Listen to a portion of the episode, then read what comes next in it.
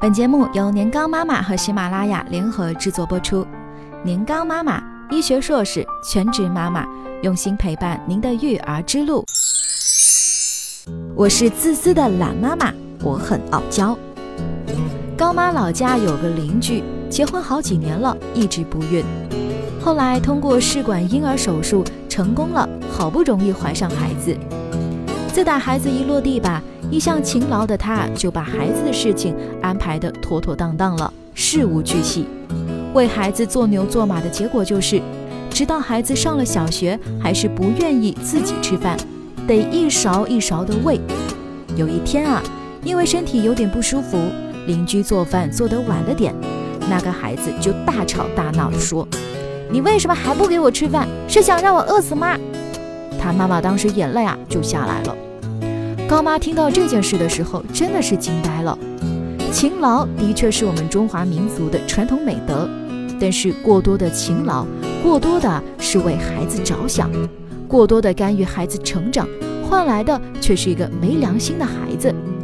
这对妈妈来说啊，简直是太痛苦了。不会自己动手的提线木偶。早晨起床，从叫醒开始，给宝宝穿衣，喂孩子吃饭，带孩子玩。到了中午，喂孩子吃饭，吃好后哄孩子睡午觉，再带孩子玩。到了晚上，喂孩子吃饭，带孩子玩，哄孩子睡觉。孩子睡了，自己再睡。孩子上学后，还会多出接送和指导功课的事情。请抠心自问下，如此反复的生活内容。你是不是也参与其中呢？你的孩子是不是正在按照你给他写的剧本走？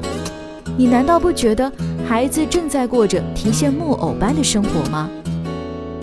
当孩子没有自理能力的时候，的确需要父母啊给他提供一些帮助，但也需要父母逐渐的放手，锻炼他的生活和生存技能。只要孩子的能力呢成长到足以应付一些事物的时候。就试着把他身上的条条框框都给解开，不要用爱的枷锁紧紧地捆绑住孩子幼小的身躯。养在笼子里的金丝雀。高妈有个亲戚，孩子已经二十八岁了，在一家国企做事，衣服都是爸妈给他买的，工作是爸妈托人找的，老婆是爸妈找人帮他挑的，他很幸福啊。什么都不用操心，这种不操心体现在什么地方呢？工作受委屈了，由爸妈出面解决；没钱花了，问爸妈要；买车买房娶老婆，自然全部都由爸妈来解决。那他自己做了啥呢？他理所当然地笑着说：“我只负责签自己的名字。”面对如此回答，高妈立即脱口而出的那些要替爸妈着想。要学着承担起生活的重担之类的语重心长，顿时就收了。因为就算当下费尽口舌，我又能改变什么呢？他长时一直以来的生活状态啊，就是如此。从小就被父母看得很牢，牢到要过问任何事情。现所以呀，现在的任性，以自我为中心，不顾及父母，没有担当，眼界狭窄，这一系列的为人诟病的缺点，其实都跟父母过度关注。从小限制他的成长空间是有关的。在中国，这样的父母呢有很多，打着不放心和爱孩子的理由，去过度的涉足孩子的空间，使孩子一直被保护在自己的羽翼下。但你所不知道的是，适度的面对挫折，能带给孩子更加坚强的臂膀，塑造出更加坚毅的性格。未来的风霜啊，总是无知的。我们能做好的就是。当下让自己的孩子变得强大。过多的规矩等于孩子眼里的暴君。宝宝，你这样做不对。宝宝，你这样不行。宝宝，你这样不。每个家长内心啊，都为孩子设计好了一条理想中的成长道路。为了让他们走上这条道路，制定了很多的规矩。一旦他们没有遵守所谓的规矩，我们就会从内心的拒绝。口中的不就会马上出现，殊不知，过多强制性的规则和口中的不会在孩子幼小的心灵深处造成很大的反抗，对孩子的精神造成伤害。